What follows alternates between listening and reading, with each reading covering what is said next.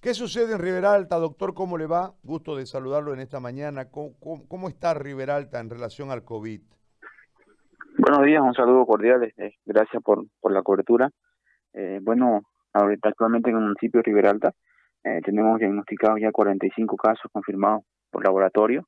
Eh, estamos en espera de, muchos resultados todavía. Lamentablemente no contamos con laboratorio todavía nosotros. El día de hoy se están yendo 89 muestras más al laboratorio de Trinidad y con seguridad que esa, esa cifra de 45 casos se va a duplicar porque tenemos, tenemos bastante, bastantes casos ya. Eh, tenemos ahorita en nuestro hospital Centinela, por ejemplo, cuatro casos eh, eh, un poquito complicaditos, uno candidato a, terapia intensiva. Entonces, la, situación se nos va complicando cada día de paso. Eh, tenemos todavía muchas dificultades, una de ellas es el laboratorio que al no tener nosotros eh, la, la confirmación inmediata nos hace eh, pensar de que estamos en un silencio epidemiológico que sabemos que, es muy malo para nosotros, ¿no?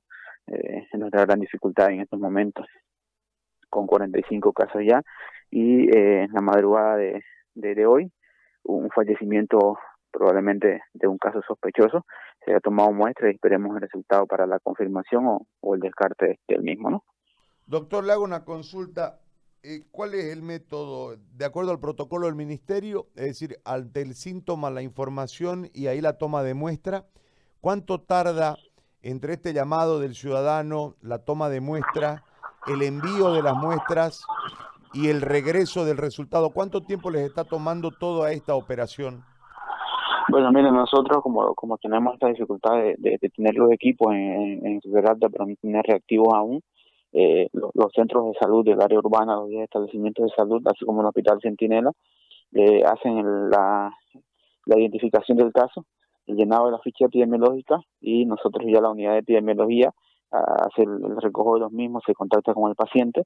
Eh, nosotros lo que tenemos que hacer es programar primeramente el vuelo con, con la Fuerza Aérea Boliviana, que es la que nos está colaborando. Se solicita el plan de vuelo. Una vez tenemos confirmación de la avioneta, recién procedemos a la toma de muestra un día antes eh, para que se puedan trasladar a Trinidad. O sea, nos demoramos alrededor de dos o tres días en esto de, de, poder confirmar la vuelo para que lleguen a Trinidad las muestras.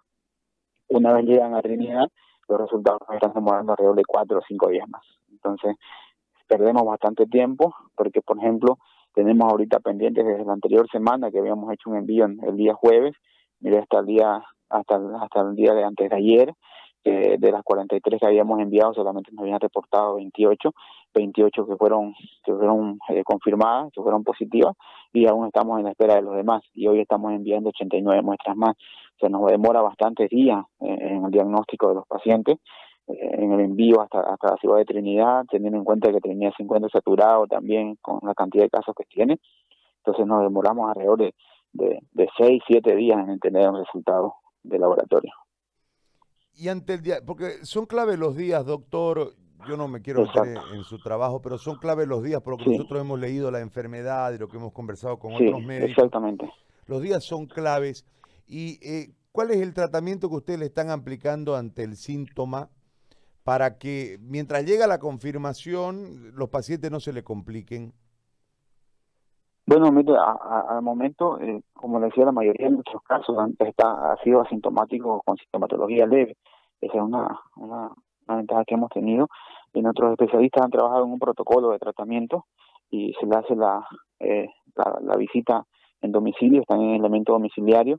Eh, tuvimos lamentablemente un rechazo de la población a los centros de aislamiento que estábamos preparando para los casos confirmados.